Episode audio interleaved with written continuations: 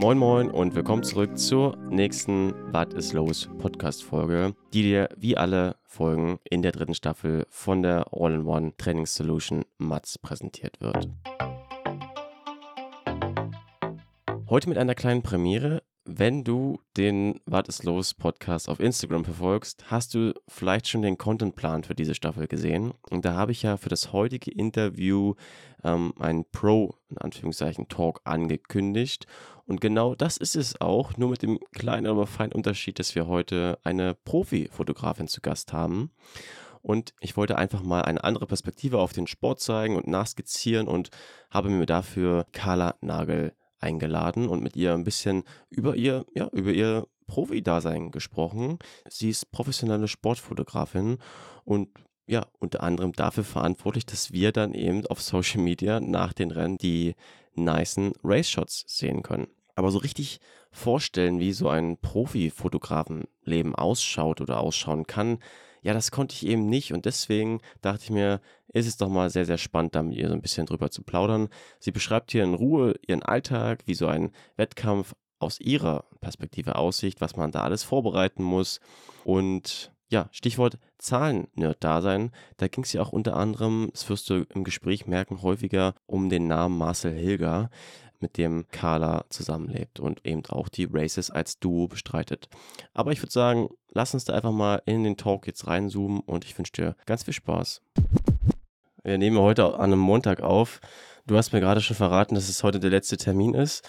Und ähm, du hattest mir bei Instagram schon geschrieben, dass ja immer viel los ist an den Wochenenden.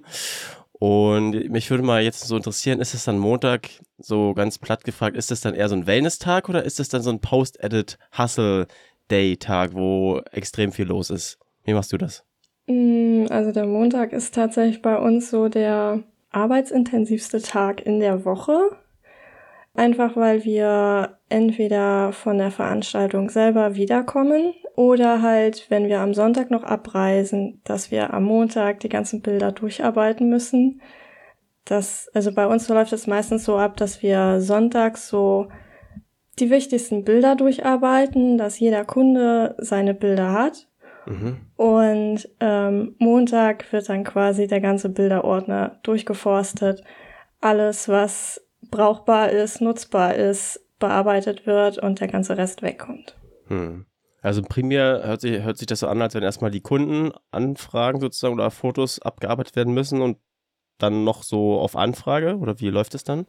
Ja, genau. Also wir haben im Vorfeld vor jeder Veranstaltung haben wir relativ viele Anfragen oft. Wir haben auch Kunden, die halt Pakete bei uns haben, die halt dann von bestimmten An äh, Veranstaltungen generell ähm, Pakete kriegen und die werden dann zuerst abgearbeitet und wenn wir die fertig haben, dann ähm, werden die Leute abgearbeitet, die dann nach den Veranstaltungen selber noch anfragen. Ja, okay. Ich, ich stelle immer gerne, oder so, die Klassikerfrage ist ja auch immer so eine Day in the Life of a Triathlete oder so. Das interessiert die Leute mal sehr.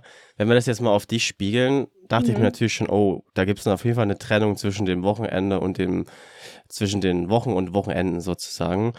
Ähm, aber vielleicht mal jetzt von Wochenende nochmal weggegangen. Wie sieht denn so unter der Woche dein, dein Fahrplan aus?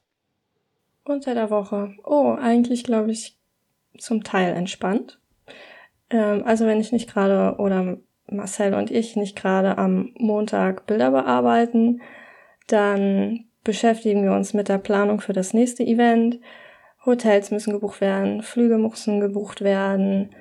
Ähm, dann steht natürlich der ganz normale Haushalt an, wie bei jedem natürlich auch. Ja. Ähm, da wir auch in einem großen Haus leben, ähm, ist da viel zu tun, leider. Und ähm, ja, dann kommt natürlich der ganz normale Alltag, den eigentlich jeder in dem Punkt hat. Man muss mal zum Arzt oder irgendwo anders hin, bei den Eltern irgendwo mal mit unter die Arme greifen. Und ansonsten im Sommer, wenn wir zu Hause sind, hoffentlich auch viel Zeit mal zum Radfahren. Ähm, Wo ist das dann? In welcher Gegend? Äh, wir wohnen in der Nähe von Koblenz und äh, ja. Ja, du hast äh, gerade schon gesagt, dass ähm, wenn man so genau an Profifotografen, Fotografinnen denkt, dass da hier und da auch mal ein falsches Bild entstehen kann. Also generell hat man, glaube ich, eh wenig ja, Einblicke, weil man sieht ja immer nur das Endprodukt in, dem, in, der, in der Regel. Nimm uns doch mal mit, äh, du hast gerade gesagt, es kann auch hier und da mal so ein falsches Bild entstehen. Äh, was meinst du mit da genau? Mm, also ich glaube, ich habe manchmal so von nicht nur von vielleicht Age-Groupern oder Fans, sondern auch generell vielleicht von dem einen oder anderen Profi manchmal das Gefühl, dass man halt, wie gesagt, nur dieses, dieses Bild an sich sieht von uns, aber wie viel Arbeit dahinter steckt, sieht der ein oder andere vielleicht nicht. Also wir, zumindest Marcel und ich, wir setzen uns vor den Rennen hin, schauen uns die Karten an, wo schwimmen die lang, wie sieht das aus an dem See, schauen uns die Radstrecke an, schauen uns da wirklich jede Straße an, wie könnte da das Licht fallen oder mhm. ähm, wie sind an dem Tag vielleicht die Windbedingungen, wie könnte dann der Rennverlauf sein. Marcel ist in dem Punkt ein extrem krasser Zahlenfreak, der kann, ähm, kann mir wirklich ausrechnen, wann kommen die aus dem See, wann sind die an dem und dem Punkt äh, bei Kilometer, keine Ahnung, 35, 50 und ähm, ich staune echt jedes Mal, äh, dass das wirklich auf die Minute hinhaut, was Marcel mir da immer ausrechnet.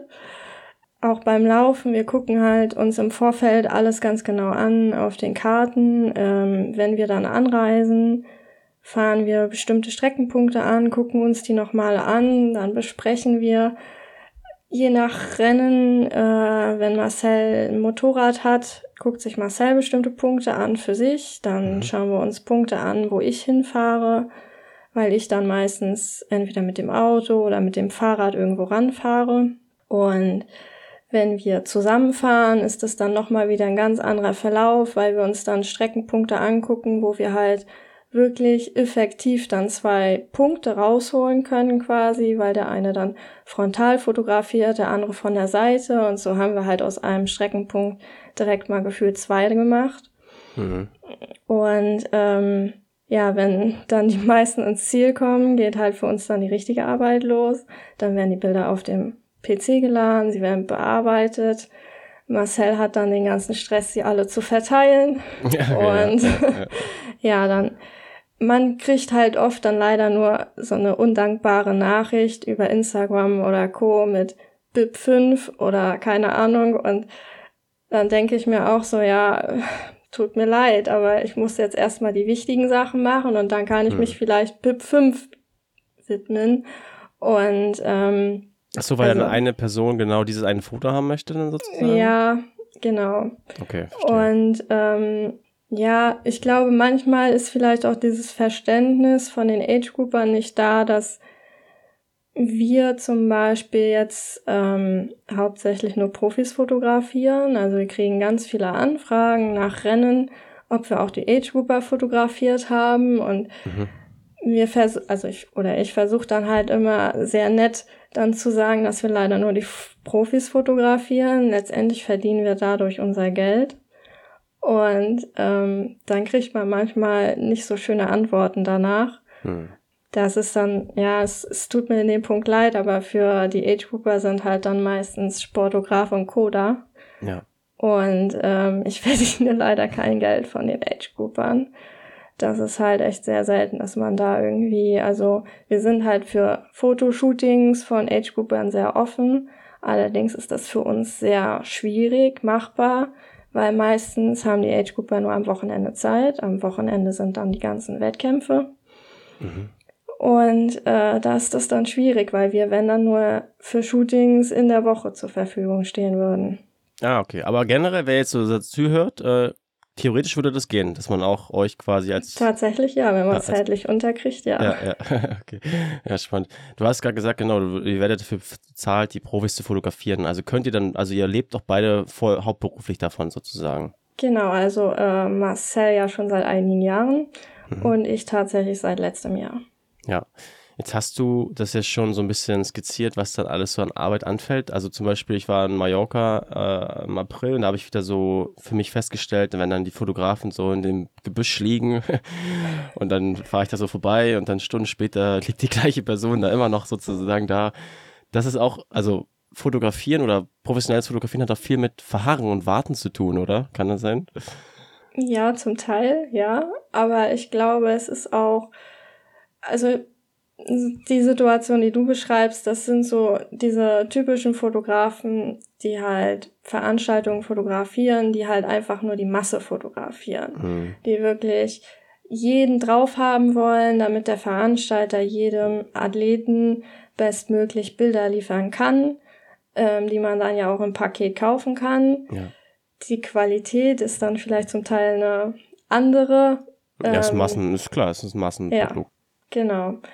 Ja, zum Teil ist es, ähm, hat es viel mit Warten zu tun, aber es ist auch, so wie ich vorhin gesagt habe, wir versuchen alles Mögliche zu planen, aber man kann sich halt auch nie so richtig drauf verlassen, hm. weil situationsbedingt sich viele Sachen verändern und dann muss man auch sehr spontan werden. Hm. Ist es dann so, dass ihr da wirklich äh, 100% das alles selber irgendwie euch ran organisiert, die Infos? Oder gibt es da auch sogar ich mal vom Wett Wettkampfveranstalter irgendwelche Briefings, dass ihr da auch ein bisschen zugearbeitet bekommt?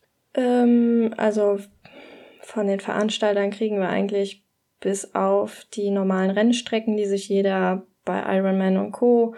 Ähm, selber angucken kann. Auf den Webseiten kriegen wir eigentlich nicht groß was anderes. Das heißt, wir müssen uns quasi wirklich alles selber erarbeiten. Ja, ja. Und wie läuft das, was mich auch mal interessieren würde, wie läuft das dann ab? Äh, wie kommt ihr dann zum Beispiel auf die Motorräder? Oder das braucht ja dann auch irgendwelche Lizenzen, so, oder? Tatsächlich nein. Nee? Okay. Nein, also ich bin tatsächlich noch nie auf dem Motorrad gewesen und das wird bei mir auch nie der Fall sein, weil ich dafür viel zu viel Respekt habe und auch, um ehrlich zu sein, ein bisschen Angst. Ähm, Marcel seitdem ich ihn kenne, ist er, glaube ich, schon immer auf dem Motorrad gewesen. Und es ist tatsächlich so, dass es Veranstalter abhängig ist. Je nach Veranstaltung sind halt verschiedene Motorräder frei zugänglich. Es sind halt immer vom Veranstalter der Fotograf kriegt ein Motorrad. Dann gibt's die großen Agenturen, die äh, Motorräder kriegen. Mhm. Und dann sind vielleicht, ich sag jetzt mal, vier Motorräder frei. Und da ist das dann halt so, die, die zuerst dran sind, die kriegen das. Hm. Die, ja, was auch nochmal, also, wann würdest du sagen, hast du an so einem Tag oder an so einem Wochenende für dich dann eine gute Leistung gebracht? Was, woran hängt es bei, oder woran machst du das fest? Oh, das ist eine gute Frage. ähm, tatsächlich bin ich an dem Tag selber meist nie direkt zufrieden. Okay. Weil ich in vielen Situationen denke, oh, das hätte man besser machen können. Bei ähm, dem Foto in der Situation schon oder, wie, ja, also guckst du, wie muss man sich das vorstellen? Guckst du dir das dann schnell an, das Foto, oder wie machst du das? ja, also es ist schon so, dass wir, wenn wir irgendwo stehen, wir machen das Foto, dann guckt man halt schnell einmal aufs Foto und dann muss man aber wieder weiter. Mhm. Ähm, und so der erste Blick ist oft so, mh, hm, ja, okay, hm. Und also so geht's mir meistens so. Mhm. Oder ich habe, also es gibt auch so Situationen, da denke ich so, oh ja, geil, das war ein cooles Bild, da hat komplett alles gepasst mhm. und bin dann so voll euphorisch und freue mich schon auf die nächste Stelle. Und dann gibt's auch so Situationen, da denke ich mir, oh scheiße, jetzt hast du es voll verkackt. und ähm, da bin ich in dem Punkt eigentlich mega froh, dass ich so Marcel an meiner Seite habe. Ich nehme mir dann irgendwo selber den Druck einfach, indem ich sage, okay, wenn ich verkacke, dann ist Marcel noch da, der regelt das immer. Okay. Und ähm, so kann ich mir halt einfach selber den Druck nehmen. Mhm. Ähm, und es ist in der Regel auch wirklich so, wenn einer von uns beiden eine Stelle hat, die nicht gut ist, dann hat der andere das mega gut gemacht. Und ja, so können wir uns ein bisschen immer gegenseitig absichern. Mhm. Ähm, und tatsächlich bin ich eigentlich, glaube ich, diejenige, die immer sehr skeptisch ist nach den Rennen, ob das wirklich alles so gut ist. Ähm, aber ich glaube, das liegt auch einfach daran, dass ich mich vielleicht selber in dem Punkt einfach unter Druck setze oder halt diesen Standard, ähm, den Marcel hat, ähm, versuche zu entsprechen und mir vielleicht manchmal selber einfach sage, das ist nicht das, äh, was Marcel sich vielleicht wünscht und ähm, Marcel aber im Nachhinein total happy ist und die Bilder total abfeiert. Mhm. Äh, und dann bin ich auch eigentlich ziemlich zufrieden, wenn Marcel sagt, ja, das war ganz gut. Also dann sprichst du ja quasi vorher aus diesem Triathletenbild, so sehr leistungsorientiert, immer sehr hohe Ziele sozusagen steckend. Ja. Ach, aber das ist, hört sich so für mich an, das ist ja eigentlich interessant. Äh, ähm, sichert ihr euch dann quasi doppelt ab, dass ihr die Athletinnen oder Athlet dann jeweils doppelt fotografiert sozusagen? Ja, das könnte, könnte man so sagen. Also wir haben ja, wir haben ja unsere Kunden im Endeffekt und wissen, okay, wir müssen jetzt eine Laura Philipp fotografieren bei dem Rennen. Mhm. Und ähm, weiß ich nicht, vielleicht noch eine Chelsea Sodero. Und ähm, wenn Marcel beispielsweise auf dem Motorrad ist und er hat irgendwie nicht gut gekriegt, dann schreibt er mir das dann weiß ich halt, okay, ich muss vielleicht besonders auf Chelsea achten, weil Marcel sie nicht so gut gekriegt hat bisher. Ähm, dann geht das natürlich so ein bisschen vor, aber prinzipiell versuchen wir so gut wie möglich alle abzudecken, die dann wichtig sind. Und alles andere ist dann ein bisschen Zugabe mhm. für uns sozusagen. Genau. Und stellt sich dann da die Zufriedenheit bei dir in der Nachbearbeitung ein, wenn du dann die Fotos siehst und nachbearbeitest? Ja, dann bin ich meistens danach etwas, ähm, ja, etwas beruhigter und ähm, auch ganz happy. Ähm, vor allen Dingen freue ich mich extrem, wenn dann die Athleten die Bilder posten oder auch ähm, die Sponsoren und da dann der Großteil von mir ist mal äh, und Marcel mal eine Serie hat, wo kein Bild von ihm dabei ist. so, okay. Ich glaube, ja, die meisten können sich ja auch gar nicht so viel darunter vorstellen, unter diesem Post-Edit-Begriff Nachbearbeitung. Das ist natürlich ein ganz spezielles Thema, da können wir gar nicht so tief reingehen, aber würde mich doch mal interessieren, kann man pauschal sagen, wie lange man oder du so für so ein Foto zur Nachbearbeitung brauchst? Für ein einzelnes Foto ist tatsächlich echt schwer, ähm, weil das sehr unterschiedlich ist. Ähm, das kommt halt auf das Bild an und auf die Lichtbedingungen und wie es dann im Endeffekt nachher aussehen soll. Das kann halt sein, dass man da mal nur zehn Minuten dran sitzt Mhm. Es kann aber auch mal sein, wenn es etwas aufwendiger ist, weil man noch irgendwelche Sachen da rausschneiden muss oder so, dass man schon mal eine halbe Stunde an einem Foto sitzt. Genau. Und das bei mehreren hundert vielleicht? Oder was kommt dann ja. so am Ende raus bei so einem Wochenende? Also, ich glaube, wir schießen beide so um die 2.000 bis 3.000 Bilder pro Veranstaltung. Das heißt, wir haben im Endeffekt nachher so um die 6.000 Bilder, mal mindestens, mhm. ähm, die wir dann halt durchschauen und da sind dann bestimmt so 200 bis 300 Fotos nachher. Mhm. Was mir gerade einfällt dazu, wenn man selber so Fotos macht, dann weiß man ja schon, wann man, sag ich mal, gut und wann man nicht so gut aussieht. Also beispielsweise, weiß ich nicht, wenn jetzt zum Beispiel auf dem Rad gerade der Oberschenkel irgendwie gut liegt, äh, steht oder so, mhm. nicht? Dann nimmt man halt das Foto so. Wisst ihr dann auch schon oder macht ihr dann einfach so, sag ich mal, klicke, klick, dass ihr einfach eine Serie durchschießt oder wisst ihr auch schon so ungefähr, wenn die Sportler die Bewegung machen, wann ich abdrücken muss so? Oder wäre das zu krass? Hm, nee, das übernimmt tatsächlich dann die Kamera.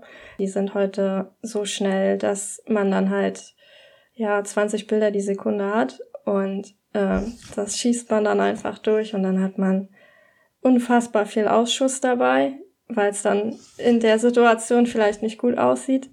Und ähm, die, die gut aussehen, das sind vielleicht dann von den 20 drei Fotos. Und diese 2.000, 3.000 Fotos, die musst du ja alle manuell einmal durchgucken, oder? Sozusagen. Ja, die werden grob durchgeguckt, genau. Weil da habe ich mich auch gefragt, also in unserer Branche, Marketing, Content Marketing, da ist ja mittlerweile künstliche Intelligenz durchaus verankert im Alltag. Ob es da nicht auch, oder nutzt ihr schon in irgendeiner Form KI-Tools, um euch die Arbeit zu erleichtern? Mm, wir haben uns tatsächlich noch gar nicht so viel damit befasst, einfach weil bisher auch, glaube ich, die Zeit fehlte dafür. Mhm. Ähm, was tatsächlich bisher ganz spannend ist, ähm, es gibt in Lightroom die Möglichkeit ähm, mit der KI-Entrauschung. Hm. Ähm, das ist tatsächlich eine coole Sache. Einfach ähm, gerade wenn man dann überlegt, morgens in der Wechselzone ist es noch sehr, sehr dunkel. Da geht der ISO bei der Kamera dann schon mal sehr hoch. Mhm. Das heißt, die Bilder werden etwas rauschiger. Und ähm, da ist das natürlich eine sehr, sehr feine Sache. Also mal übersetzt sozusagen, man klickt dann einmal und dann werden alle entrauscht. Genau. Ja. ähm, was ich mich auch gefragt hatte, Kada, jetzt äh, mal ganz doof gefragt, trainierst du eigentlich auch? Also du hast, machst ja auch letztendlich einen Beruf, so die, wie die Profi-Triathleten. Trainierst du auch irgendwie in deinem Können, dem, was du machst, dass du besser wirst insofern? Mm, speziell nicht unbedingt. Also es ist tatsächlich so, man fängt irgendwann als Hobbyfotografin an und fährt dann halt einfach von Veranstaltung zu Veranstaltung und dadurch trainiert man sich selbst einfach. Äh, man lernt unfassbar viel dazu, umso mehr man bei Veranstaltungen ist. Und ähm, ja, so kommt das Ganze halt und indem man halt dann einfach neue Sachen ausprobiert. Und ansonsten ist halt einfach jede Veranstaltung Training. Apropos Training, springen wir mal ganz kurz in die Werbung. Ich weiß nicht, wie es bei dir aussieht. Vielleicht bist du ja noch in der wohlverdienten Off-Season. Vielleicht planst du aber auch schon die nächste Saison. Ich habe ja noch ein bisschen Zeit, bis äh, mein ja, Trainingsplan startet am 31.10. Dann geht es äh, in die Vollen, was Challenge Rot 2024 angeht. Ich muss aber sagen, dass ich dieses Mal im Hinblick auf die kommende Saison deutlich entspannter bin. Da kommt natürlich hier Mats, der Präsenter der dritten Staffel, ins Spiel. Ja, warum bin ich jetzt entspannter? Das Ding ist halt, dass das alles jetzt viel mehr Hand und Fuß haben wird. Und eine Sache, auf die ich dich gerne aufmerksam machen würde, wo ich finde, das ist eins der, ja, ich würde sagen, also es ist wirklich für mich eins der coolsten Features an Mats. Das ist die Athletik-App in der App. Und letzte Woche haben das die Jungs und Mädels von Mats dann nochmal ja, offiziell gelauncht, dieses Feature in der App. Und das ist halt so, dass du da eine komplette Athletik-App drin hast. Und man kann da halt seinen maßgeschneiderten Athletik Workout-Plan zusammenbauen. Du hast da dann also über 100 spezifische Übungen für, für Core-Training, für Warm-up, für Cooldown. Du kannst es sehr, sehr persönlich an deine individuellen Bedürfnisse anpassen. Du hast dann natürlich auch die Videotutorials zu den einzelnen Übungen, die du, was ich auch sehr geil finde, die kannst du dann während der Session noch anpassen, also den Schwierigkeitsgrad um ja so einfach dein optimales, äh, zeitsparendes Athletiktraining zusammenzustellen. Check das gerne mal aus. Die Links zu Mats findest du in den Show Notes und ja, Dankeschön für den Support der Mädels und Jungs von Mats, die eben auch hier diese dritte Staffel ermöglichen. Und damit Werbung Ende, weiter geht's. Warst du schon früher auch als Kind so Kamera begeistert oder wann ging das los bei dir? Mm, also ich habe tatsächlich heute ähm, erstmal schauen müssen, wann ich überhaupt angefangen habe mit dem Fotografieren. Mhm. Und bin dann tatsächlich äh, auf den Nenner gekommen, dass ich schon mit zwölf angefangen habe zu fotografieren.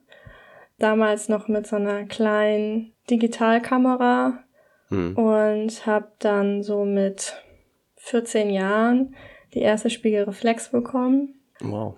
Und ähm, ja, bin dann einfach immer losgezogen. Am Anfang war es noch viel Landschaft, Natur, Tiere. Genau, und dann ähm, dadurch, dass mein Bruder Radsport gemacht hat, hatte ich dann die Kamera auch immer mal bei einem Radrennen mit dabei und dann, mhm. ja. Ich weiß gar nicht, ob du noch die Zeiten kennst. Ich hatte mich vor kurzem mit meiner Mutter darüber unterhalten. Früher, wenn man in Urlaub gefahren ist, dann hatte man auch so eine kleine, ganz einfache Digitalkamera. Und dann hat man ja so einen Film reingesteckt. Und danach ging das dann halt es war einfach meistens so ein ganz so ein Zeitungsladen und hat man den da abgegeben, da musste man zwei, drei Wochen warten, bis man halt dann diese Bilder bekommt. Also die jüngeren Zuhörer werden das gar nicht mehr kennen, so dieses Prozedere. Das kennst du aber auch durchaus auch noch, oder? Tatsächlich ja, das hatte ich früher mal mit ähm, auf Klassenfahrt. Hat hm. meine Mama mir so eine Kamera gekauft. Und was, also wenn du jetzt anderen davon erzählst, äh, du bist was erzählst du denn? Bist du professionelle Fotografin? Wie, wie, wie, wie wo packst du das? Wie packe ich das? Also ich erzähle, ähm, dass ich Profifotografin bin und hauptsächlich im Sportbereich arbeite und mhm. meistens bei Radsport- und Triathlon-Veranstaltungen unterwegs bin. Und was bekommst du dann so für Reaktionen gespiegelt? Was, was sagen die Leute dann? Hm, die Leute sind sehr überrascht davon. Ähm, wahrscheinlich auch einfach, weil sie denken, dass ich noch extrem jung bin. Ah, ähm, ah, okay. Mhm. Und ähm, finden das immer sehr spannend. Und was, was, was wollen die dann wissen? So, das würde mich mal interessieren. Oh, das ist schwer zu sagen. Also die fragen dann halt, wo ich überall bin. Und wenn man dann erzählt, ja, ich war schon auf Hawaii, dann wird dieses Hawaii aber nicht als Arbeit eingestuft, sondern eher als Urlaub. Da ich, also ich, da wir ja auf so vielen Veranstaltungen sind, ähm, ich war schon in Nizza und und und und dann erzählt man ja, man war in Nizza oder man war auf Hawaii und dann denken die Leute direkt an Urlaub und ah, da ist ja so schön und mhm. aber dass wir eigentlich von den Orten an sich nicht extrem viel sehen oder halt auch nicht wirklich Urlaub haben, das sieht halt in dem Punkt keiner. Also mhm. beispielsweise letztes Jahr Hawaii waren wir 14 Tage. Von den 14 Tagen haben wir einen Tag oder einen halben Tag mal für uns gehabt, wo wir uns mhm. äh, was auf der Insel anschauen konnten. Ja, vor allem, du bist ja auch, also nicht nur, gar nicht mal körperlich, bist du ja immer an den gleichen Stellen, sondern auch wahrscheinlich mit dem Fokus, nicht? Das ist ja immer so ein Richtig, Tunnel, ja. würde ich mir vorstellen. Ja. So wie bei den Athletinnen halt auch das haben sie auch schon oft gesagt in dem Podcast hier, dass so viele schöne Autos schon bereist haben, aber auch nicht wirklich bereist in dem Sinne dann.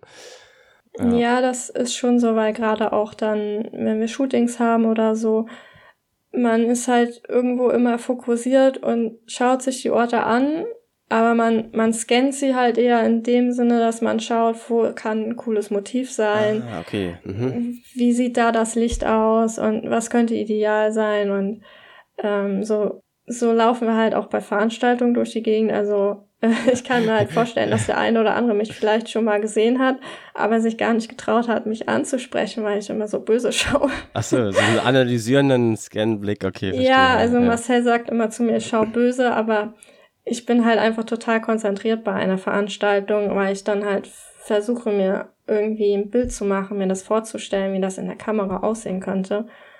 Und ja, ja, aber das ist, glaube ich, normal. Das, äh, das kennt man, glaube ich, auch von Vorträgen, so wenn die Leute irgendwie böse gucken, so, dann sind die meistens einfach nur in Gedanken. Entweder bei genau. dir oder bei woanders. Also, was ich mich gefragt hatte, ich kenne oder ich kenne es von Regisseuren, dass sie halt dann oft halt so in diesen typischen Bildern denken. Mir fällt es auch schon bei Podcasts auf, dass ich mir überlege, ah, okay, jetzt hat er das und das hier da eingebaut. Äh, und das geht dir also auch so, dass du auch außer, ist es dann auch außerhalb der Arbeit, dass du dann so in diesen Bildern denkst?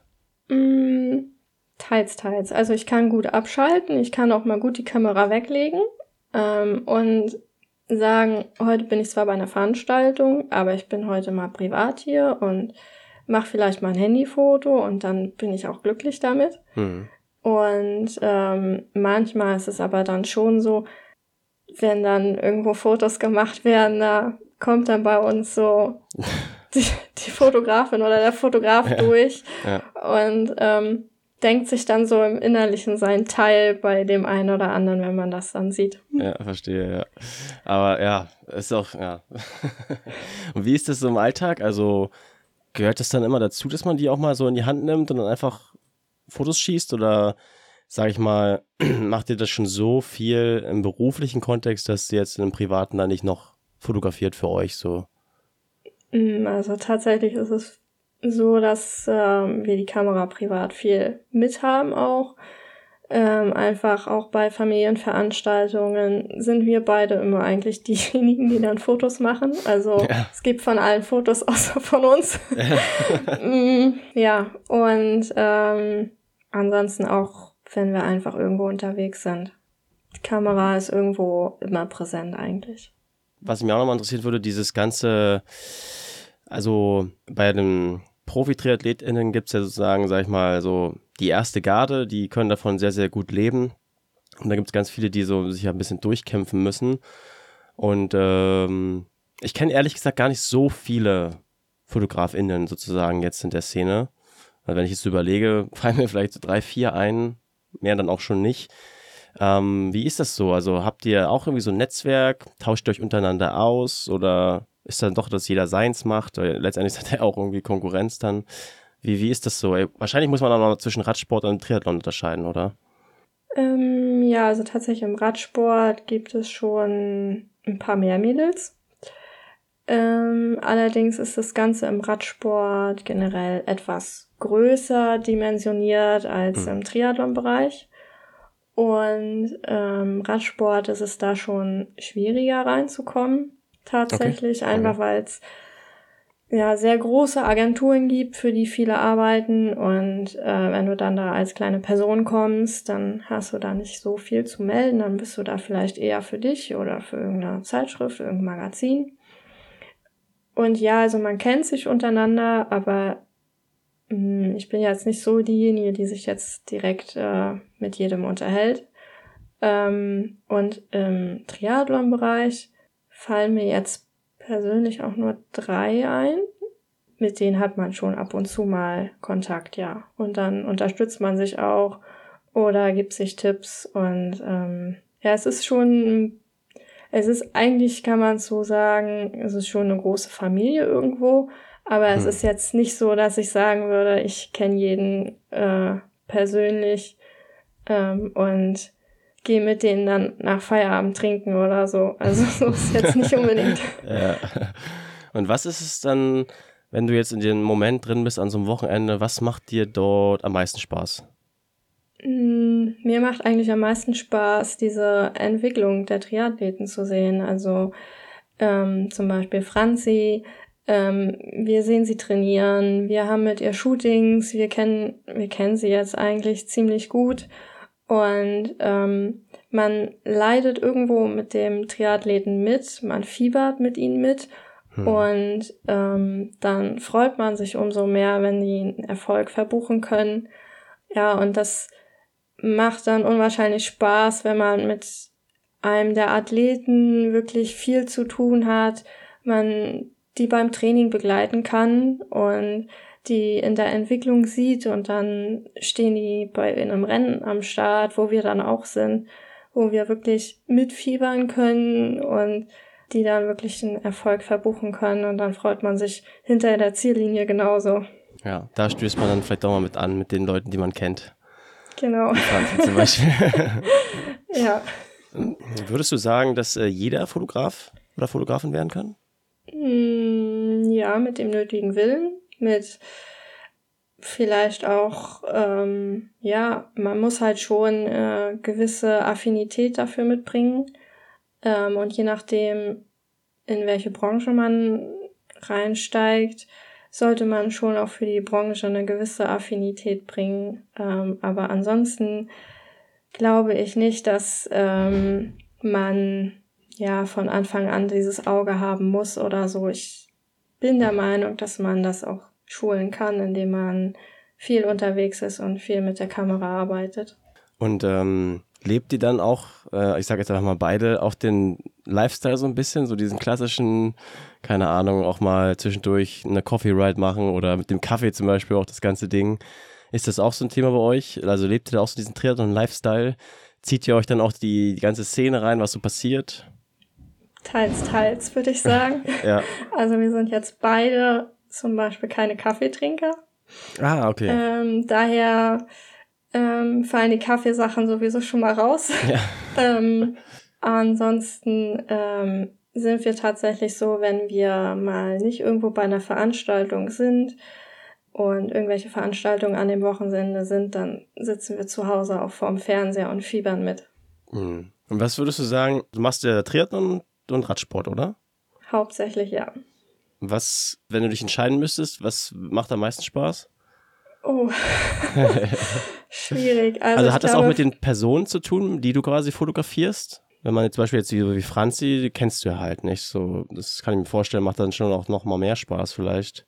Mm, ja, also ich glaube, vor ein paar Jahren hätte ich gesagt, ähm, es geht nichts über den Radsport. Einfach weil ich damit groß geworden bin ähm, und ich ein riesiger Tour-Fan bin ähm, ich war selber schon bei der Tour und habe das live erlebt und irgendwie ist das bei mir hängen geblieben. Allerdings äh, muss ich sagen, finde ich die Triathlon-Veranstaltungen mittlerweile auch äh, unfassbar cool. Einfach weil es so abwechslungsreich ist mit dem Schwimmen, dem Radfahren und dem Laufen und da so unfassbar viel passieren kann. Zum Teil einfach die Athleten noch mal nahbarer sind als äh, im Radsport. Mhm. Das ist alles noch ein bisschen größer und professioneller. Nicht? Ich glaube, da sind die noch mehr abgeschirmt, könnte ich mir vorstellen. Ja, also es ist tatsächlich so, je nachdem, was man dann auch für eine Akkreditierung bekommt, darf man halt nur in bestimmte Bereiche und gerade im Radsport dürfen dann halt nur die großen Agenturen sehr dicht an die Fotografen, so wie man das, also an die Athleten, so wie man das im Fernsehen dann immer sieht, wenn dann diese Traube um die äh, Athleten ist. Das sind dann halt nur die großen Leute und alle anderen ähm, ja, dürfen dann nur in so abgesperrte Bereiche. Das heißt, man sieht die meistens nur von sehr weiten oder man hat halt zufällig Glück und ähm, ist irgendwo reingeschlüpft und ja. ist es nicht aufgefallen. Ganz also, zufällig, ja. ja, also wir haben tatsächlich auch schon das ein oder andere Radrennen gehabt, wo, glaube ich, ich in Bereichen stand, wo ich eigentlich hätte gar nicht stehen dürfen. Ähm, aber es keinem aufgefallen ist. Und ähm, da muss man halt manchmal einfach ein bisschen Glück haben. Und ähm, ja, aber ich glaube auch, dass gerade so nach Corona nochmal alles ein bisschen strikter und strenger geworden ist. Dass man da nochmal ein bisschen mehr separiert und mehr darauf achtet, wer wohin darf.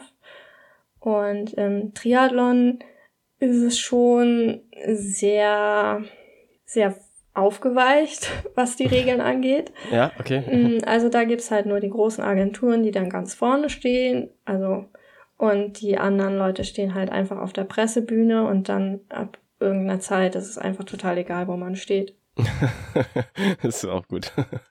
ja. Sehr schön. Und gab es auch schon so, äh, sag ich mal, so richtige Fails, wo du sagst so, weil du hast einen sehr hohen Leistungsanspruch, wo du gesagt hast, so, oh nee, das können wir jetzt vielleicht auch gar nicht den Kunden schicken oder so.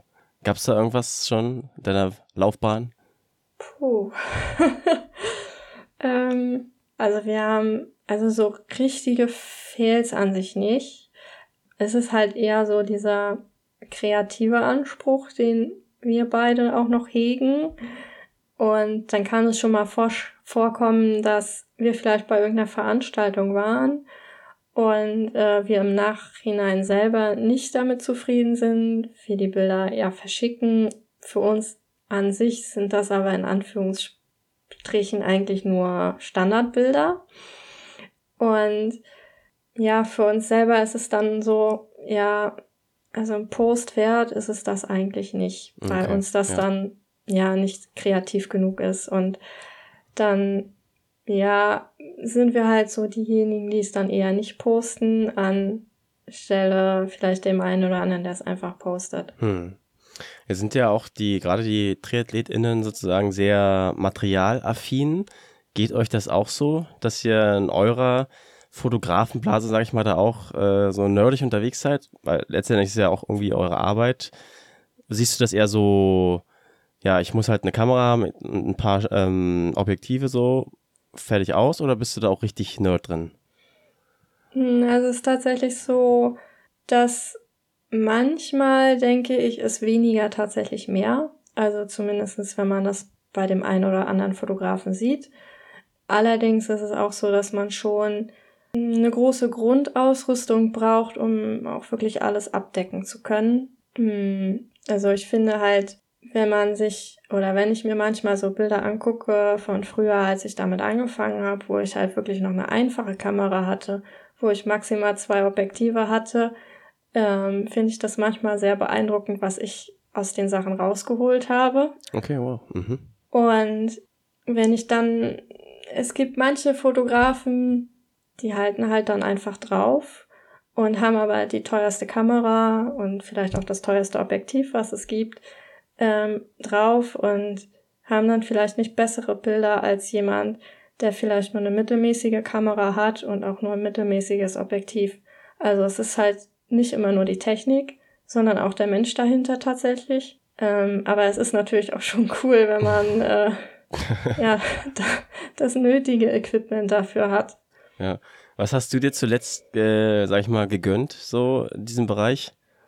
Ähm, die letzte Anschaffung war tatsächlich eine neue Kamera. Ja. Ja. Muss man damit dann warm werden, so? Oder ist es dann, dass es irgendwie immer das gleiche im Prinzip ist? Mm, Also es kommt immer auf die Kamera an. Die war jetzt tatsächlich gar nicht so viel Unterschied zur, zu den Kameras davor. Das heißt, so viel neu anfuchsen musste man sich damit gar nicht. Hm. Das ging eigentlich relativ schnell. Da waren nur ein, zwei Sachen ein bisschen anders.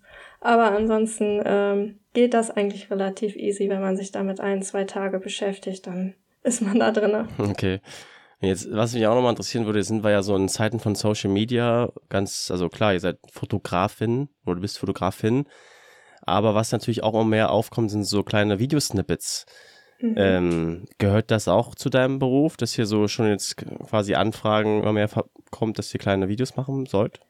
Ähm, ja, also tatsächlich haben wir schon vor, ich glaube, drei Jahren oder so Anfragen für Videoaufnahmen bekommen, die wir anfangs immer noch abgelehnt haben. Mhm. Mittlerweile bedienen wir das tatsächlich auch mit. Da macht äh, Marcel dann auch das meiste, weil ich mich damit zum Teil etwas schwer tue. Ja, es ist halt schon ein bisschen was anderes als einfach nur ein Foto abdrücken. Ähm, einfach weil man beim Foto vielleicht das eine oder andere auch kaschieren kann. Ähm, was halt bei einem Video eher auffällt, wenn man irgendwie länger drauf hält oder so. Ja, okay, also in der Nachbearbeitung kann man das dann sozusagen kaschieren. Genau.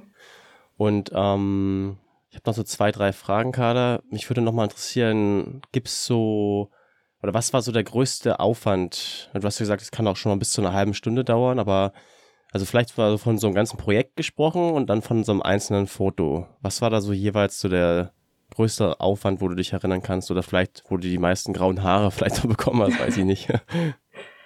Also tatsächlich ist es so, dass ähm, ich nicht ganz so viel mit der Fotobearbeitung zu tun habe, da die meiste Arbeit da Marcel übernimmt. mhm. Ich weiß aber, dass ich ähm, aus früheren Jahren von einem Shooting mich mal sehr schwer getan habe und da tatsächlich an einem Bild einen Tag lang gesessen habe. Okay, ein Tag, ja, okay, krass. Ja, wo ich mir echt irgendwie die Zähne ausgebissen habe. Einfach weil ich dann mit dem Bild im Nachgang total unzufrieden war. Und ja, dann versucht man das noch irgendwie zu retten und macht es erst so und dann gefällt einem das doch nicht. Dann bearbeitet man das doch anders. Und im Endeffekt ähm, habe ich dann irgendwann am Ende des Tages aufgegeben und habe es einfach so gelassen, wie ich es dann zum Schluss hatte. Und hab's Marcel geschickt und dann meinte er so, ja, sieht doch gut aus. Mhm. Und dann habe ich so gedacht, ja, dafür hast du jetzt den ganzen Tag gesessen, schön. Und ähm, so vom Projekt her, mh, da ist eigentlich so Marcel derjenige, der die Sachen bearbeitet. Und ich glaube, da am längsten hat er bis jetzt gesessen, wenn wir Deutschland-Tour machen im Radsportbereich. Und dann sind das ja so vier, fünf Tage, die ähm, wir dann unterwegs sind. Da kommt einiges zusammen. Und äh, da kommt dann einiges zusammen, genau. Und ich glaube, da hat Marcel auch drei Tage dann im Nachgang an den Bildern gesessen. Drei, Mhm. vier Tage noch, ja. Also, was man ja auch immer so hört, dass zum Beispiel Regisseure, Regisseurinnen sozusagen ihre eigenen Filme nicht wirklich angucken oder es teilweise auch nicht sehen wollen. Wie ist es bei dir? Also hast, guckst du dir gerne deine Fotos an, in Anführungszeichen, oder habt ihr auch welche bei euch hängen? So, wie, wie, wie macht ihr das? Mm, ja, also ich, ich sehe die End, äh, Endergebnisse eigentlich sehr gerne. Ähm, Gerade weil ich halt auch weiß, wie es vorher aussah und wie es dann im Nachgang aussah. Ähm, und ich freue mich auch wirklich total, wenn, ja, wenn die Leute dann unsere Bilder posten. Und wir haben tatsächlich äh, auch das ein oder andere Bild von uns hängen. Das wollen auch bestimmt dann auch Freunde und Bekannte auch haben, oder? Die wollen doch dann bestimmt auch irgendwelche Abzüge, Prints oder so haben, könnte ich mir vorstellen. Ähm, also es ist tatsächlich so, dass äh, viele aus der Familie jetzt nicht so ganz viel mit äh, Sport in dem Punkt anfangen können oder dann halt mit Mhm. unseren Bildern in dem Punkt. Ja, also mein Bruder ist ein, ist ein Riesenfan von unseren Bildern.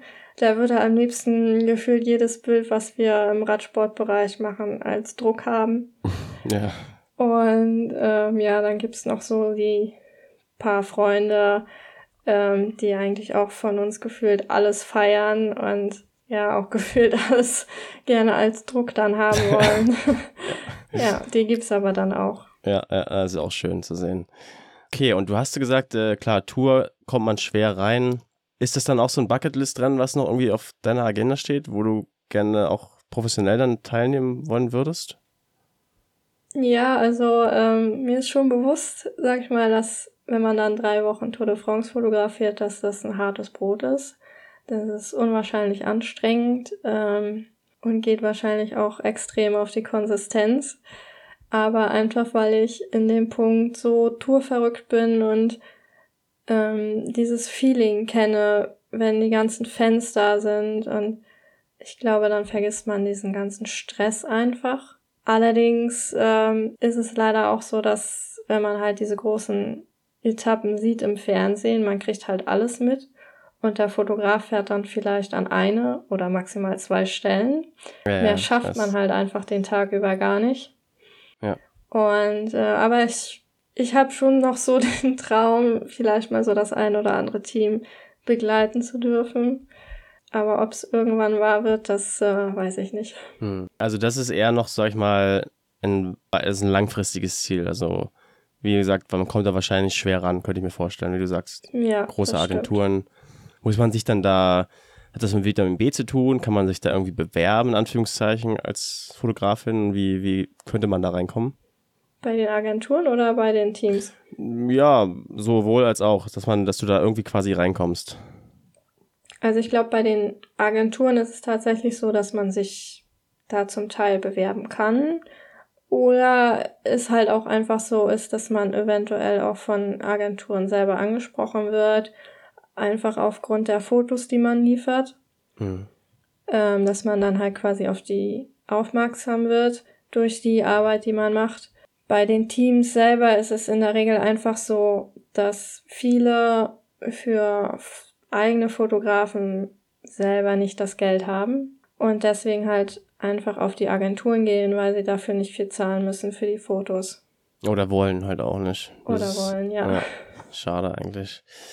Ja, Carla, ähm, Dankeschön auf jeden Fall für deine Zeit. Wenn zum Schluss noch so gefragt, äh, hier jetzt irgendwelche ProtagonistInnen sozusagen zuhören, die auch irgendwie was mit eurem Job zu tun haben, oder von mir auch alle Age-Grouper oder Profis, äh, was würdest du noch loswerden wollen, so, wenn du jetzt so quasi einmal in den Raum etwas reingeben darfst?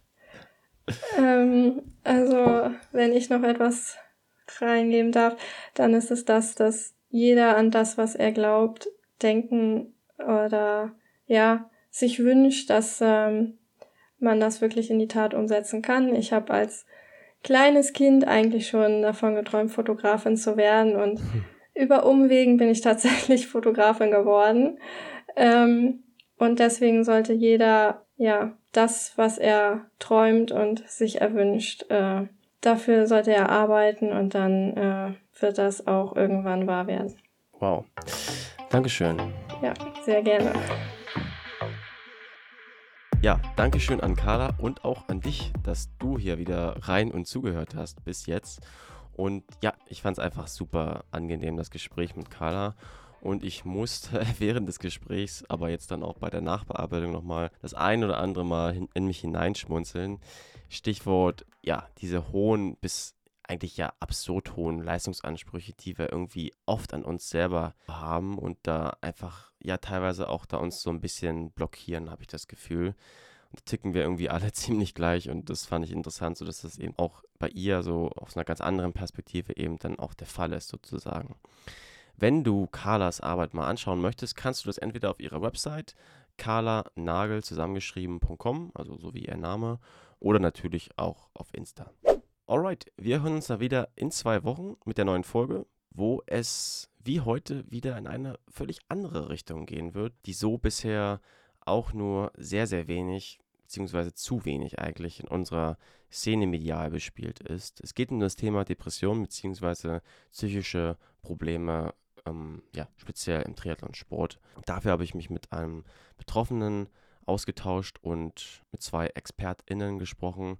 Das war auch hier sehr, sehr, sehr spannend und ich bin sehr, sehr gespannt auf dein Feedback dann. Bis dahin, ciao, ciao.